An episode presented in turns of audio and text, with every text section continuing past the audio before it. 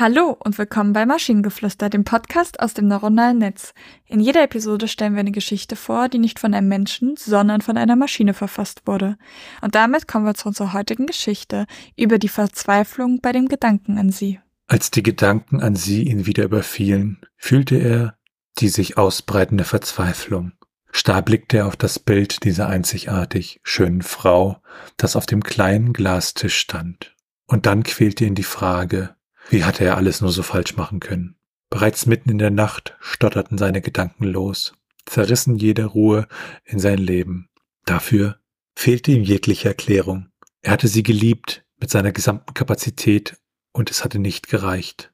Freundschaftshandelnde Worte hatten das Paradies unserer Beziehung beerdigt. Geringschätzig zurückgewiesen, vergessen und verschmäht, schleichte er jetzt jeden Tag allein durch seine Wohnung wie ein Außenseiter. Heute war wieder einer dieser Tage, an denen er stundenlang auf ihrem Foto starrte. Ihm blieb nichts anderes, als ihr lachendes Gesicht zwischen den Glasscheiben vor und zurück zu kippen, beinahe wie ein kleiner Junge, der sich selbst zum Ärgernis wurde. Je lauter sein Sehnen nach ihr geschrien hatte, Komm zu mir nochmal, nur einmal, war sein ständiges Stoßgebet. Längst war seine Herzensungeduld zu einem Monolog voller Jammer geworden. Mit seiner Gedankenlast brach er fast zusammen, Nachdenken, Zermürben, Kapitulieren, das waren seine ständigen Begleiter. Oft dachte er daran, auf die Straße zu gehen, unter den Menschen zu sein.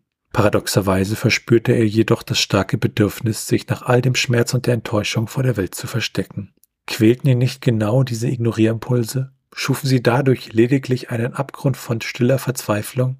Um das Mausoleum seiner verlorenen Liebe kreisten seine besorgten Überlegungen fortwährend. Verzweifelnd dachte er an ihre gemeinsam verbrachte Zeit zurück, an die Momente der lächelnden Undichtigkeit, die sich jetzt durch seine Geisteslücken quälte.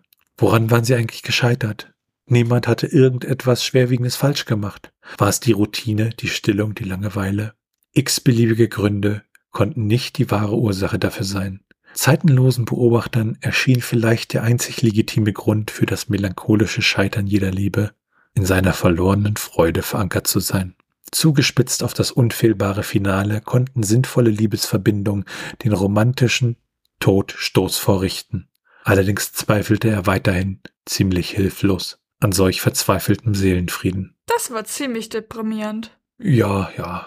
Es gibt aber auch eine witzige Sache an dem Text. Als ich x-beliebige Gründe gelesen habe, habe ich überlegt, heißt das nicht Twitter? Ähm, aber. okay, ja gut. Hättest du Twitter beliebige Gründe gesagt, das wäre, hätte den, den Text sehr viel aufgeheitert. Ja. Ähm, für unsere Zuhörer aus dem Jahr 2150, Twitter war mal ein relativ großes Social Media Dingens, das wurde dann umbenannt in X und dann ging alles den Bach hinunter. ja, besser hätte ich das zusammenfassen können. Und wenn ihr Ideen oder Stichwörter habt für eine Geschichte aus der Maschine, zum Beispiel über die Frau, die ihr Leben wegwarf, dann schreibt uns eure Ideen per E-Mail an info.tnsh.net oder über das Kontaktformular auf der Webseite. Bis zur nächsten Episode von Maschinengeflüster. Tschüssi. Bye bye.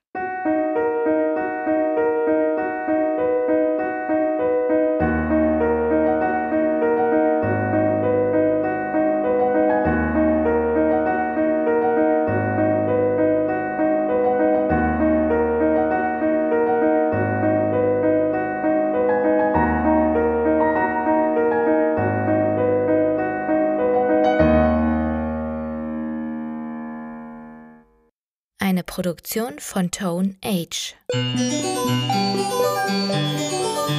T1H.net